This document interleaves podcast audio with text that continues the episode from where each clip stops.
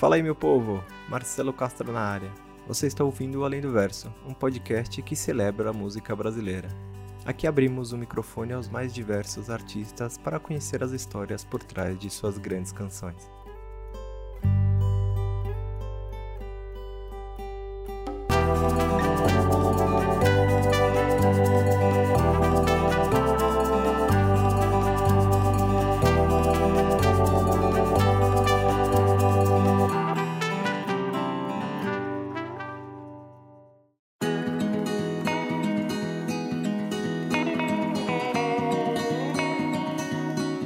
Estrada há mais de 12 anos, os soteropolitanos da Maglore conseguiram equilibrar os elementos contemporâneos e os sentimentos do nosso cotidiano ao ritmo de um MPB pop rock como poucas bandas alcançaram.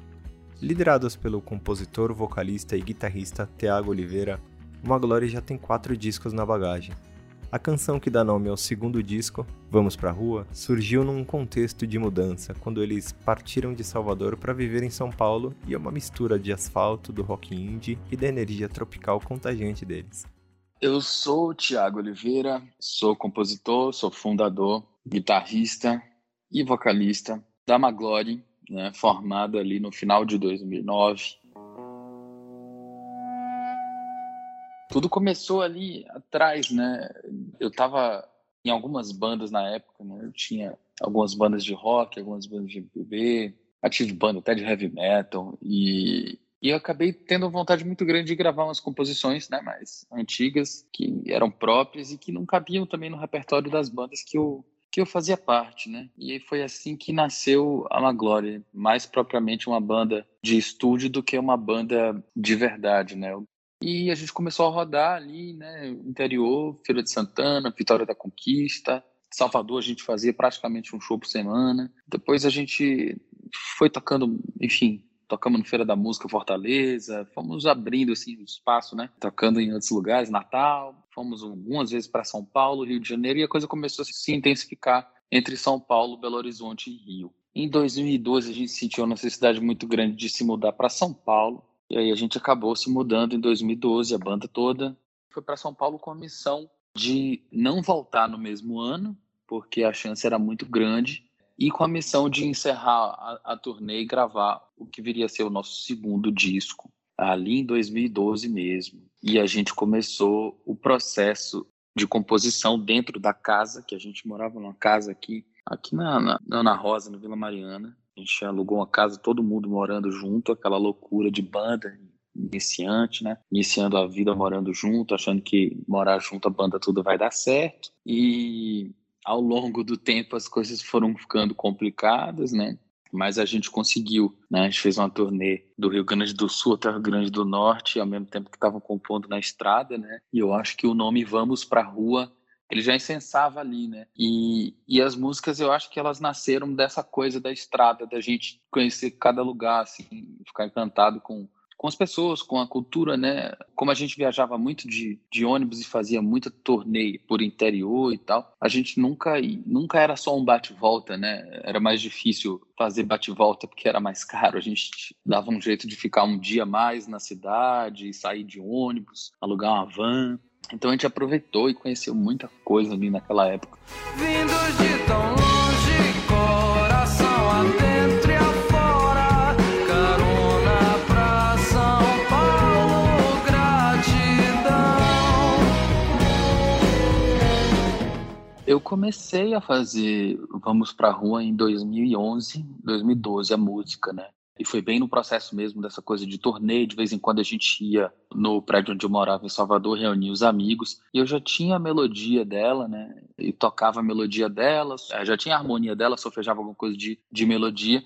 E aí, uma, uma noite, um amigo meu, né? A gente estava de noite lá, e um amigo meu, Marceleza, ele lançou o primeiro verso, né? Quem reclama faz a cama na varanda que tem. E uh, foi dali que seguiu para mim a música, assim. Eu, eu, beleza, já sei o que, que, eu vou falar nessa música. Que é um. É, eu acho que é um, um, certo inconformismo e, ao mesmo tempo, uma observação das mudanças, né? A música fala muito sobre o processo de mudança, nem interno, mas eu acho que o processo de mudança que a gente estava vivendo naquela época ali. Quem reclama faz a cama na varanda guardadas nas cabeças, sonhos não se perdem. E a gente sempre observou né, essa coisa da não só da internet, mas das relações que ela cria, as relações de poder, as relações de as redes, né, de, de intriga que ela cria. Isso era era uma discussão até entre a gente, a banda, de como ao mesmo tempo que a internet ela maravilhosa, ela também criava situações extremamente, sei lá, perigosas, né? A música fala de orgasmos virtuais, né? Tem, tem essa coisa toda da internet ser o momento de, de, de prazer e, e aí na música não aborda tanto o que eu vou falar agora que às vezes que até esse prazer sádico que se transformou hoje em dia a internet né, coisa de achincalhar, enfim, as erupções, né, emocionais hoje elas estão todas concentradas na internet. Toque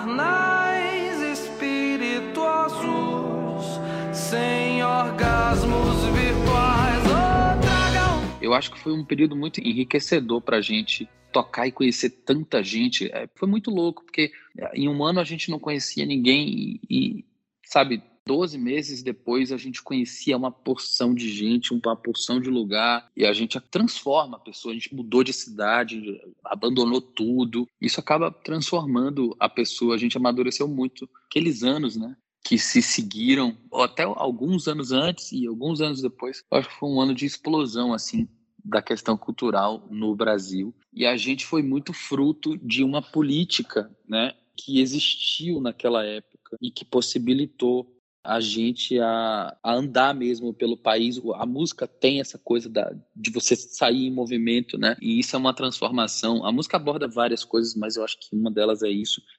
Eu devo muito ao governo Lula, não sei nem se eu posso estar falando esse tipo de coisa, mas eu acho que eu devo muito, a banda deve muito àquele momento e aquela e a política daquele daquele momento ali, por isso que a música tem uma carga também política quando ela fala dos movimentos, enfim, dos pés descalços, a gente falando, né, do, do, quanto a gente andou ali. Enfim, foi mais ou menos a inspiração da música veio veio do momento, assim, não unicamente de uma coisa, de uma ideia, mas veio de, de várias coisas, de, da experiência mesmo da que a gente estava passando ali, das transformações que, enfim, acabaram infelizmente tomando caminhos muito ruins depois de muitos anos e é, aqui estamos nós nesse calabouço.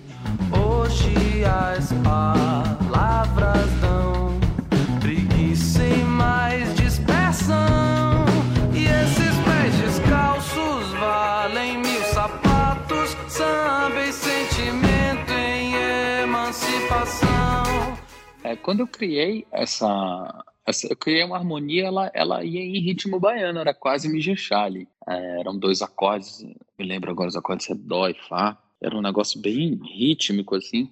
E, e na Maglória é assim, é como se eu fosse pintar um quadro, só que com as mãos dos caras. Então, não vai sair nunca o que está dentro da minha cabeça. E eu acho que o grande processo de se ter uma banda é isso, porque senão não seria uma banda, seria algo, um projeto que eu tenho, que é solo e que eu faço e os caras executam.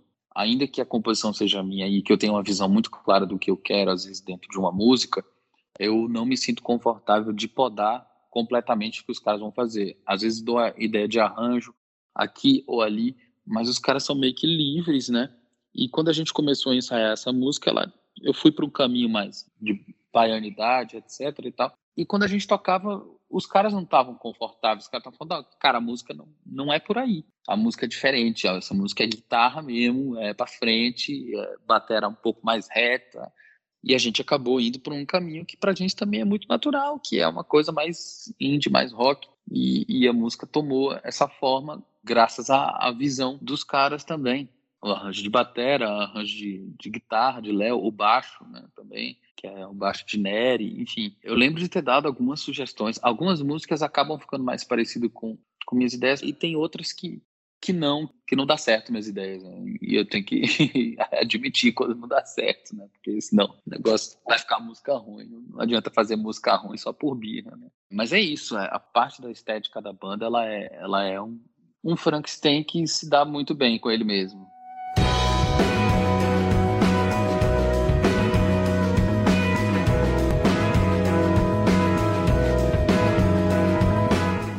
Nome Vamos Pra Rua já vinha muito antes do disco, né? O disco foi lançado dia 23 de maio de 2013 e uma semana depois estourou aquela coisa dos 20 centavos que acabou onde a gente viu que acabou, né? E muita gente na época, a gente estava lançando o disco naquela época, né? E o disco, a gente só descobriu que precisava de uma assessoria um mês ou dois meses depois de lançar o disco. Então a coisa começou a ficar mais evidente mesmo que o disco tinha sido lançado ali em julho, né? Em julho, agosto. Então muita gente estava achando que a gente fez um disco pelo momento que o Brasil estava vivendo ali, dos protestos, enfim, que foram completamente cooptados né, pelos grupos que a gente sabe quais são.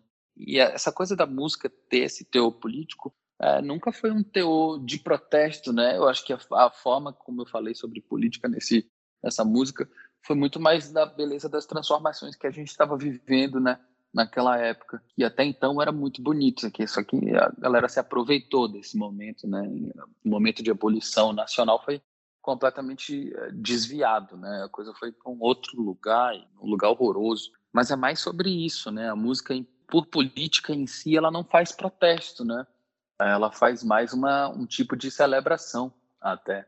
Eu lembro que no show de lançamento no Rio de Janeiro, tinha levado, né? a assessoria estava lá, a equipe estava lá, uma galera estava lá. E, e no meio do show a galera falou: é, vem pra rua, vem pra rua. Que tinha uma galera que ainda estava, né? Só que eu sempre gostei muito de política, acompanho muito tempo, enfim, os caras da banda também, bem bastante, de Éder principalmente. E a gente já estava sentindo que tinha alguma coisa que não estava cheirando bem nessa coisa de vem pra rua, de vem pra rua. E aí no show lá no Rio de Janeiro, eu acabei falando, não, galera, não tem nada a ver com esse movimento, não, a gente não tá aqui para fazer parte de movimento político nenhum, etc e tal. E eu lembro que o público até vaiou a gente nessa hora. E quando eu saí do show e fui pro camarim, a assessor tava me olhando com uma cara tipo, putz, que merda que você fez. Aí hoje, hoje eu diria que, que merda que eu não fiz, né? Que bom que naquela época mesmo a gente já tava desconfiando.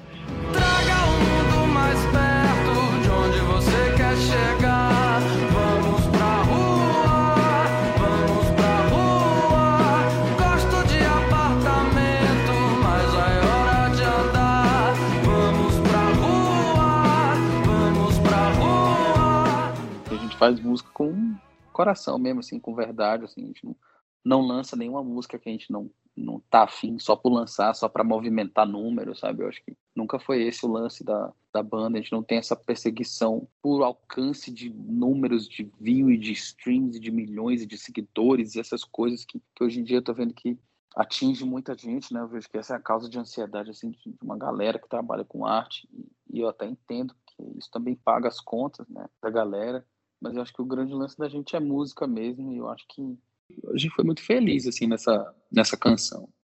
E agora, curte aí na íntegra Vamos pra Rua com Maglore.